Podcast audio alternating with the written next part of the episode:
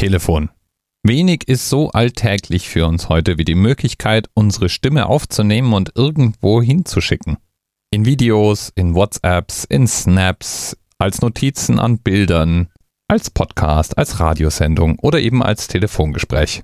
Und das, was du dir jetzt hier anhörst, das hatte natürlich mal ganz, ganz bescheidene Anfänge.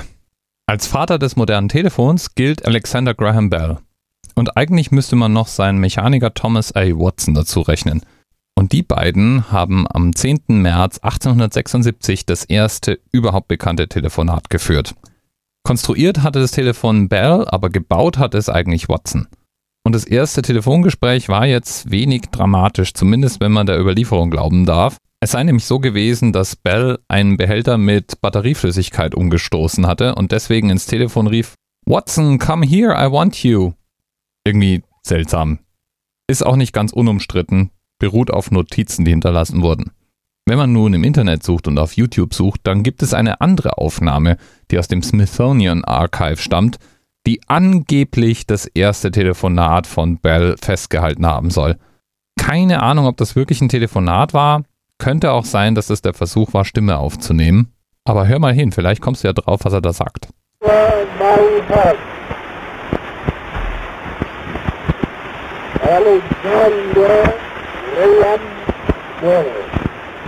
Na, hast du es verstanden? Willst du es nochmal hören?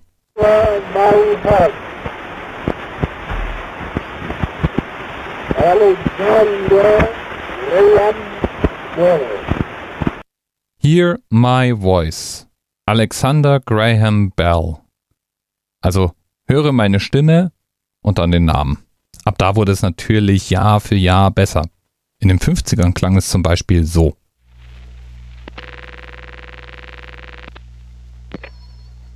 Hello. Oh, is Jerry there? Uh, no, he isn't. He's downtown someplace. Oh, okay. You bet. Mm, thank you. Thanks. In den 80er dann wurde das erfunden, was wir heute unter HD-Telefonie verstehen. Damals waren ISDN-Anschlüsse üblich und die Telekom fing an, Telefongespräche nicht mehr analog, sondern digital zu übertragen. Es musste also ein Datenübertragungsstandard her, also eine Methode, wie die Stimme aufgenommen, umgewandelt und als digitale Signale durch die Leitung geschickt werden kann. Der Standard, der damals geboren wurde, trägt den klangvollen Namen G.722. Und dieser Standard wurde nicht nur damals für ISDN-Leitungen benutzt, sondern ist auch heute der de facto Standard, der verwendet wird, wann immer wir ein sogenanntes Voice-over-IP-Telefon benutzen. Das ist heutzutage praktisch jedes Telefon. Das Ganze heißt, wie es heißt, weil es darum geht, Stimme durchs Internet zu verschicken. Grob gesagt. Und das Protokoll, also die Art und Weise, wie Daten durchs Internet geschickt werden, heißt TCP/IP. Das steht für Transmission Control Protocol Internet Protokoll. Voice over IP heißt also nichts anderes als Stimme über das Internetprotokoll. Und zwar im Falle von G.722 reden wir von High-Quality-Übertragung. Oder das, was man beim Telefonieren als High-Quality akzeptiert. Wobei man natürlich zugeben muss, dass das Wichtigste beim Telefonieren die Verständlichkeit von Sprache ist und nicht unbedingt gerade die naturgetreue Wiedergabe von Musik oder Umgebungsgeräuschen.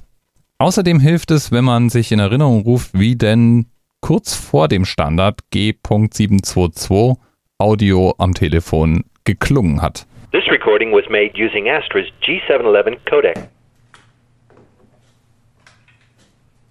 This call was recorded using Astra's HiQ G722 codec. Ich finde, es klingt schon deutlich besser. Und auch heute ist es eben ungefähr noch diese Qualität.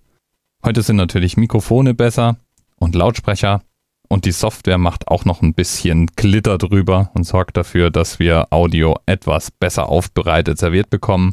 Aber im Grunde ist der Ton beim Telefonieren seit den 90ern auf dieselbe Art und Weise kodiert. Und das wissen wir dank Themenpaten nicht sicher, der uns damit ein weiteres Technikthema geschenkt hat. Bis bald.